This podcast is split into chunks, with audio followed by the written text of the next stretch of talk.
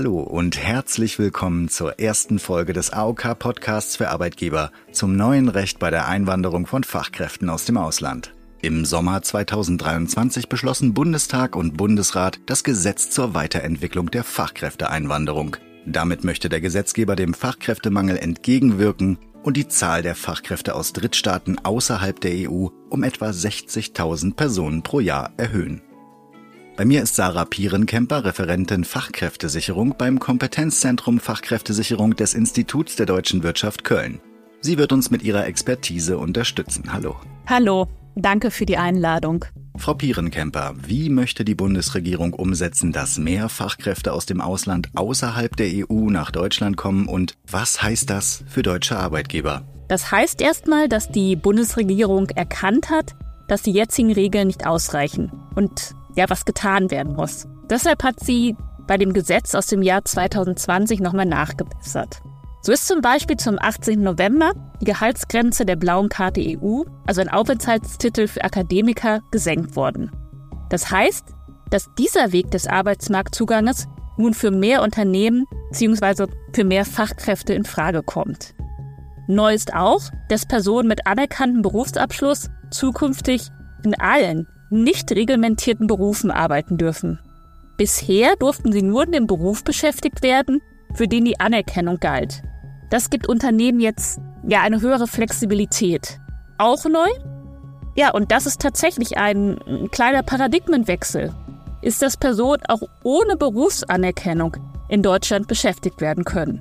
Wenn bestimmte Voraussetzungen, wie zum Beispiel die Berufserfahrung, stimmen beziehungsweise ihre Berufserfahrung in Deutschland, also nach der Einreise, machen können. Auch hier wieder mehr Flexibilität für Unternehmen. Worauf muss man denn schauen, wenn man Arbeitskräfte außerhalb der EU gewinnen möchte? Im Wesentlichen auf drei Punkte. Die Fachkompetenz, die Erfahrung und das Potenzial, das Bewerbende mitbringen. Dafür hat sich die Bundesregierung ein Säulenmodell überlegt, das genau aus diesen drei Punkten besteht. Alle in diesem Podcast besprochenen Beispiele kommen also aus einem dieser drei Bereiche des Säulenmodells. Fachkräfte, Erfahrung und Potenzial. Das klingt erstmal noch sehr theoretisch. Ja, dann versuche ich etwas Licht hineinzubringen. Zum Beispiel die Fachkräftesäule. Diese gilt für Personen mit bereits anerkannten Abschluss, also Fachkräfte im eigentlichen Sinn. Früher durften diese nur genau in dem Bereich tätig werden, in dem sie ihre Anerkennung hatten. Nun dürfen sie in jedem nicht reglementierten Beruf arbeiten. Konkret heißt es, eine Bürokauffrau kann so etwa als Lagerfachkraft oder ein Kfz-Mechaniker als Klimatechniker beschäftigt werden. Also auch der Bäcker als Krankenpfleger. Nein, das geht leider nicht, da Krankenpfleger ein reglementierter Beruf ist.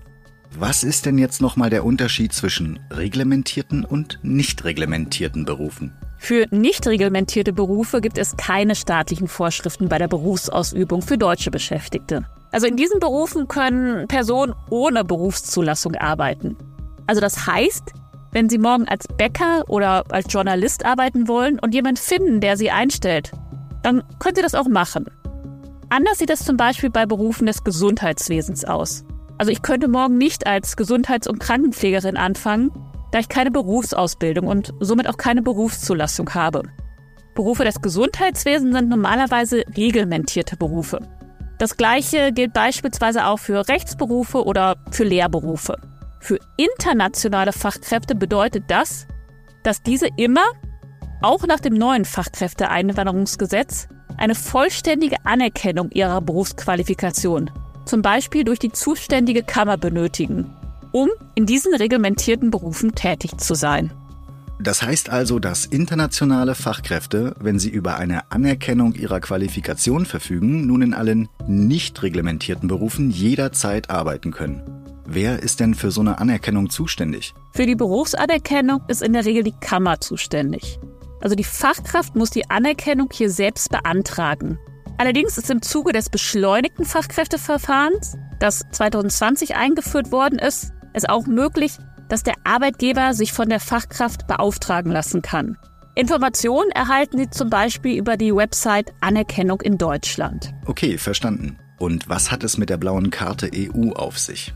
Die blaue Karte EU ist ein Aufenthaltstitel für hochqualifizierte akademische Fachkräfte, den es tatsächlich schon seit über zehn Jahren gibt. Neu ist, dass die Gehaltsgrenzen hier abgesenkt werden.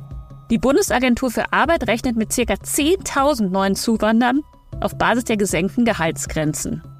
Seit Mitte November beträgt das Mindestgehalt für den Erhalt der blauen Karte EU 45.300 Euro. In Engpassberufen und bei Berufsstartenden liegt die Mindestgrenze sogar nur bei gut 41.000 Euro im Jahr 2024. Gerade für Berufsstartende waren die bisherigen Gehaltsgrenzen oftmals eine hohe Hürde. Zu den Engpassberufen zählen Berufe des sogenannten MINT-Bereichs, also Berufe im Bereich der Mathematik, der Informatik, der Naturwissenschaften oder des Ingenieurswesens, die besonders knapp auf dem Arbeitsmarkt sind.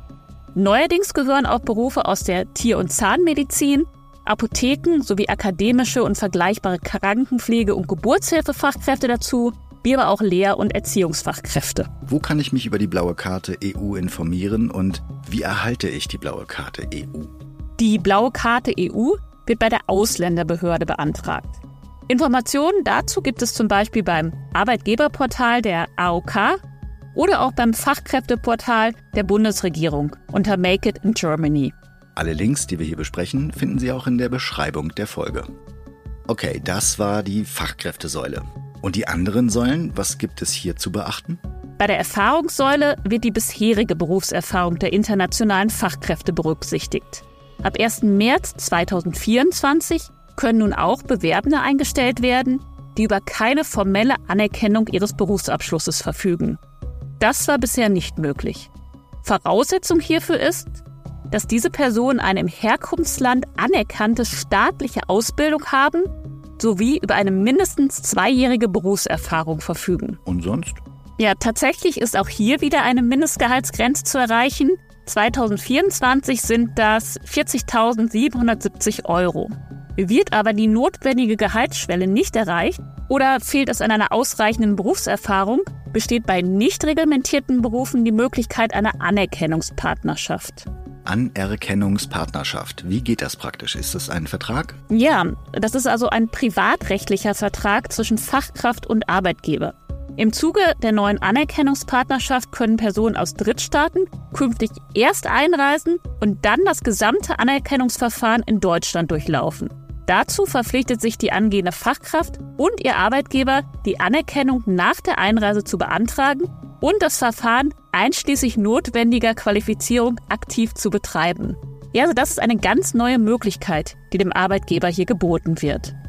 Bleibt die Potenzialsäule. Was genau hat es damit auf sich? Welche neuen Möglichkeiten und Chancen stecken dahinter? Hier wird auf das Potenzial der Fachkräfte geschaut. Sie können mit einer sogenannten Chancenkarte nach Deutschland einreisen und sich hier vor Ort einen Job suchen. Das ist ab Juni 2024 möglich. Dabei gibt es zwei Wege, eine Chancenkarte zu erhalten. Bewerbende, die über eine Anerkennung ihrer ausländischen Berufsqualifikation verfügen, erhalten eine Chancenkarte ohne weitere Voraussetzungen. Alle anderen benötigen entweder einen ausländischen Hochschulabschluss oder einen mindestens zweijährigen Berufsabschluss. Zudem müssen mindestens sechs Punkte in einem Punktesystem erreicht werden. Und wofür gibt es Punkte? Punkte gibt es zum Beispiel für die berufliche Qualifikation, für Sprachkenntnisse oder für Berufserfahrung sowie für Deutschlandbezug und Alter. Ist es denn besser, jung oder alt zu sein? Jung, damit man sich besser integrieren kann und auch besser die Sprache lernen kann. Und auch länger in die Sozialversicherungssysteme einzahlen kann. Ja, genau. Wie profitieren Arbeitgeber davon? Personen, die über eine Chancenkarte nach Deutschland kommen, dürfen eine Nebenbeschäftigung von bis zu 20 Stunden die Woche oder eine zweiwöchige Probebeschäftigung in Vollzeit aufnehmen. So haben die Arbeitgeber und die ausländische Fachkraft die Möglichkeit, sich kennenzulernen und festzustellen, ob ein Arbeitsverhältnis funktioniert. Die AOK berät Arbeitgeber bei der versicherungsrechtlichen Beurteilung der Tätigkeiten. Denn äh, üblicherweise ist eine kurzfristige versicherungsfreie Beschäftigung in diesem Fall nicht möglich. Ich habe gehört, dass es für IT-Spezialisten besondere Erleichterungen gibt. Stimmt das und warum wird diese Berufsgruppe besonders hervorgehoben? Ja, IT-Fachkräfte genießen eine ganz besondere Stellung. Das ist letztendlich eine politische Entscheidung und liegt im Wesentlichen daran, dass IT-Fachkräfte besonders knapp sind. Im Jahr 2022 fehlten im Durchschnitt 42.000 IT-Fachkräfte, für die es keine passend qualifizierten Fachkräfte in Deutschland gab. Konkret bedeutet das, dass IT-Spezialisten sowohl für den Erhalt einer blauen Karte EU als auch für eine Einreise im Rahmen der Erfahrungssäule keinen Abschluss im Herkunftsland haben müssen, wenn sie eben über eine entsprechende Berufserfahrung verfügen. Das waren jetzt eine ganze Menge an Infos. Lässt sich das nochmal zusammenfassen? Ja, ich versuche es. Die erste wesentliche Erleichterung ist, dass Personen mit anerkannten Qualifikationen nun in allen nicht reglementierten Berufen beschäftigt werden dürfen. Nicht nur genau in dem, für den sie eine Anerkennung haben. Das schafft einfach mehr Flexibilität bei den Arbeitgebern. Auch die Senkung der Gehaltsgrenzen bei der blauen Karte EU ermöglicht es viel mehr Bewerbenden, einen Aufenthaltstitel zu erhalten. Gerade für Berufsstaaten aus dem Ausland ist das eine wirkliche Chance. Die weitere größte Erleichterung ist, dass Bewerbenden aus Drittstaaten nun auch ohne Anerkennung beschäftigt werden dürfen, beziehungsweise die Anerkennung nachgelagert im Rahmen einer Anerkennungspartnerschaft in Deutschland stattfinden kann. Das beschleunigt den Rekrutierungsprozess enorm, denn die Anerkennung der ausländischen Berufsqualifikation war immer ein sehr zeitaufwendiger und langwieriger Prozess. Frau Pierenkemper, danke für Ihre Ausführungen. In der nächsten Folge geht es um die Erfahrungssäule und wie sie in der Praxis umgesetzt werden kann. Folgen Sie und abonnieren Sie uns gern auf allen gängigen Podcast-Portalen, um keine Folge zu verpassen. Wenn Sie möchten, lassen Sie uns gern Ihre Bewertung da. Haben Sie konkrete Fragen zur versicherungsrechtlichen Beurteilung einer Beschäftigung, wenden Sie sich an Ihre AOK-Ansprechpersonen unter aok.de/fk/kontakt. Wünschen Sie sich noch mehr Informationen zur Sozialversicherung? Schauen Sie auch gern auf dem Firmenkundenportal der AOK für Arbeitgeber unter aok.de/arbeitgeber vorbei.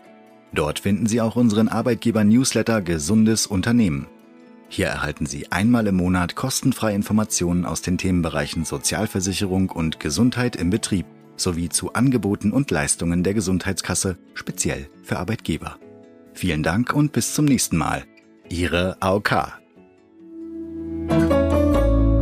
Die Gesundheitskasse